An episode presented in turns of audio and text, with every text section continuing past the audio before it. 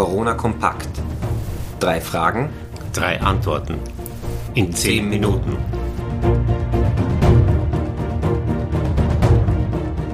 Herzlich willkommen zu einer neuen Folge des Podcasts Corona Kompakt.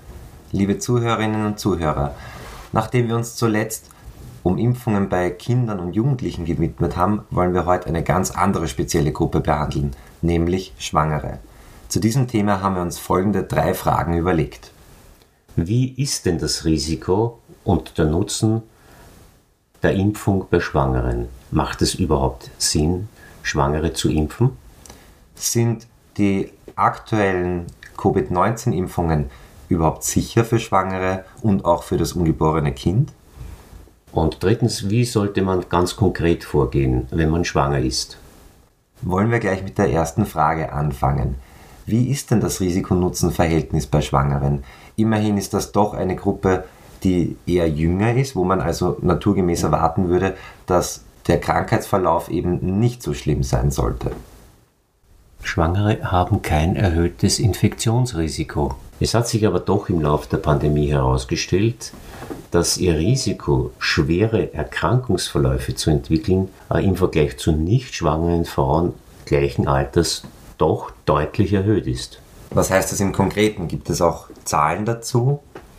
Es gibt äh, dazu sowohl internationale Studien und äh, entsprechende Zahlen als auch österreichische Daten, die in einer großen Wiener Klinik äh, in den letzten Monaten gesammelt worden sind. Und aus diesen Daten äh, können wir sagen, dass Schwangere ein deutlich erhöhtes Risiko aufweisen, an Covid-19 schwerer zu erkranken als gleichaltrige Frauen. Sie sind in den USA daher auch schon seit längerer Zeit als Hochrisikogruppe gelistet und haben damit auch die Möglichkeit des Zugangs äh, zu Impfstoffen. Und wenn man sich jetzt überlegt, was heißt, sie haben ein erhöhtes Risiko im Konkreten, man könnte sich natürlich auch denken, ähm, dass vielleicht äh, Schwangere häufiger im Krankenhaus aufgenommen werden, einfach als Sicherheit, weil man sich denkt, das ist eine gefährdete Gruppe ähm, und man möchte das unter sicheren Bedingungen beobachten. Ich denke schon, dass man wirklich davon ausgehen kann, dass äh, Schwangere nicht nur aus reinen Vorsichtsgründen stationär aufgenommen werden, sondern weil sie tatsächlich schwerer erkranken.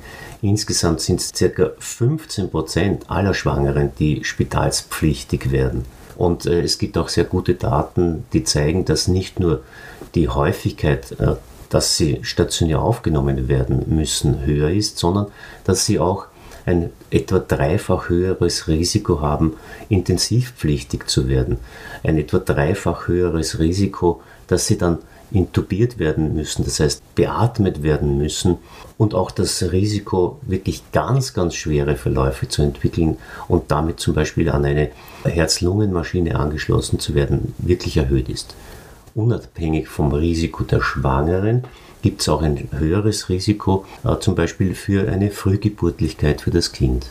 Also ich glaube, man muss hier einfach bedenken, dass wir trotzdem über eine verhältnismäßig junge Personengruppe reden. Und junge Menschen, wie wir wissen, auch wenn das Durchschnittsalter auf den Intensivstationen kontinuierlich sinkt, sind nicht so sehr gefährdet, einen ähm, schweren Verlauf zu haben. Und das ist anscheinend bei der Gruppe der Schwangeren anders. Ich glaube, es ist nicht gleich ein Grund, wenn ich jetzt schwanger bin, um jetzt in Panik zu verfallen, aber es ist belegt, dass schwangere Personen ein doch erhöhtes Risiko haben. Und da kommen wir auch gleich zur zweiten Frage. Wir sehen also, es ist durchaus sinnvoll, auch diese Personengruppe zu schützen. Aber ist es denn sicher? Sind die aktuellen Covid-19-Impfungen sicher für Schwangere? In den Zulassungsstudien sind Schwangere ausgeschlossen gewesen. Das heißt, wir haben aus den Zulassungsstudien keine aussagekräftigen Daten zur Sicherheit der Impfung. Aber gibt es vielleicht andere Möglichkeiten, wenn wir keine Daten haben, um zu sagen, dass dieser Impfstoff bei Schwangeren sicher ist oder nicht? Es gibt natürlich tierexperimentelle Studien, die überhaupt keine direkte oder indirekte schädigenden Wirkungen der Impfung gezeigt haben, aber aus Tierex rein aus tierexperimentellen Studien auf die Sicherheit beim Menschen zu schließen, das ist natürlich nicht legitim.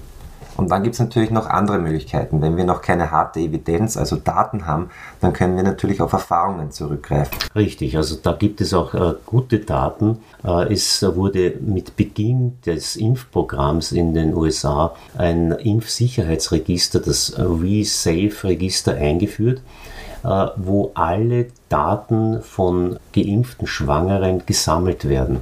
Entweder eben von Personen, die irrtümlicherweise selbst nicht wissend, schwanger zu sein, geimpft worden sind oder tatsächlich eben aufgrund ihres hohen Risikos während der Schwangerschaft sich haben impfen lassen. Und diese Daten des, äh, dieses äh, Registers zeigen absolut keinen Unterschied, äh, was die Lokalreaktionen betrifft, nach den Impfungen, aber auch nicht was systemische Reaktionen betrifft. Welche Impfungen wurden denn da verwendet?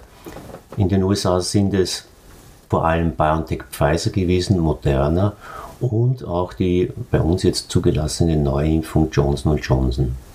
Die Verträglichkeit bei Schwangeren ist gleich wie im Vergleich zu gesunden Personen, aber kann man auch schon etwas sagen, ob es einen Einfluss auf das Kind hat, ob es da irgendein erhöhtes Risiko für Fehlbildungen gibt oder Frühgeburten oder ähnliches?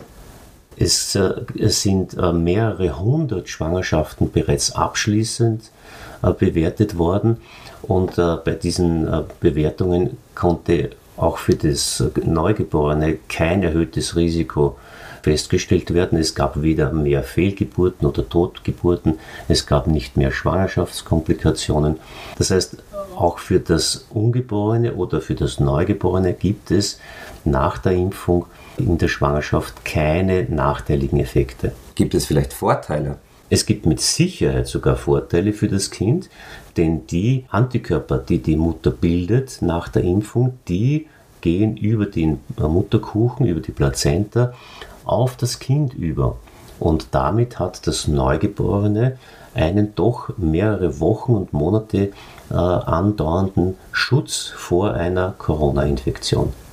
Das heißt, um das ein bisschen zusammenzufassen, wir haben noch keine Zulassungsstudien, die publiziert sind, wir haben noch keine harten Daten, aber wir haben immer mehr Erfahrungen. Und diese Erfahrungen zeigen uns, und das ist auch übereinstimmend mit anderen Impfungen, denn Schwangere können ja bis auf mit Lebendimpfstoffen mit allen anderen Impfungen auch geimpft werden, dass es derzeit keinen Hinweis dafür gibt, dass dies zu einer Unverträglichkeit bei Schwangeren führt oder zu einer Gefährdung des Kindes.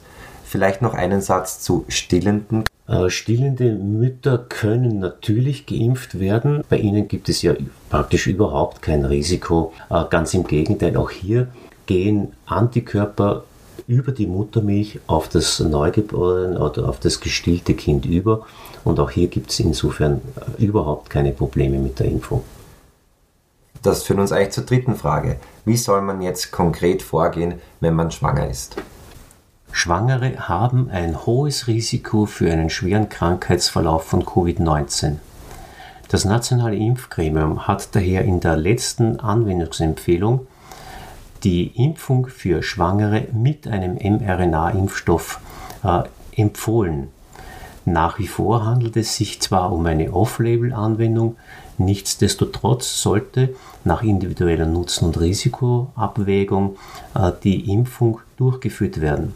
Schwangere sind auch in der Priorisierung in die Risikogruppe eingestuft worden und daher wird allen Schwangeren in Österreich nun diese Impfung mit einem mRNA-Impfstoff auch möglich sein. Vorsichtshalber ist ein Verschieben der Impfung in das zweite oder dritte Triminon empfohlen. Dies, um theoretischen Bedenken entgegenzuwirken. Mit der Impfung von Schwangeren mit einem mRNA-Impfstoff ist daher die Möglichkeit gegeben, sich gegen die schweren Verläufe in der Schwangerschaft zu schützen, das Neugeborene mit Antikörpern zu versorgen und insgesamt das Krankheitsrisiko für Mutter und Kind zu senken. Ich denke, damit können wir auch den heutigen Podcast über Schwangere beenden. Das waren die heutigen drei Fragen. Vielen Dank fürs Zuhören. Bis, Bis zum nächsten Mal.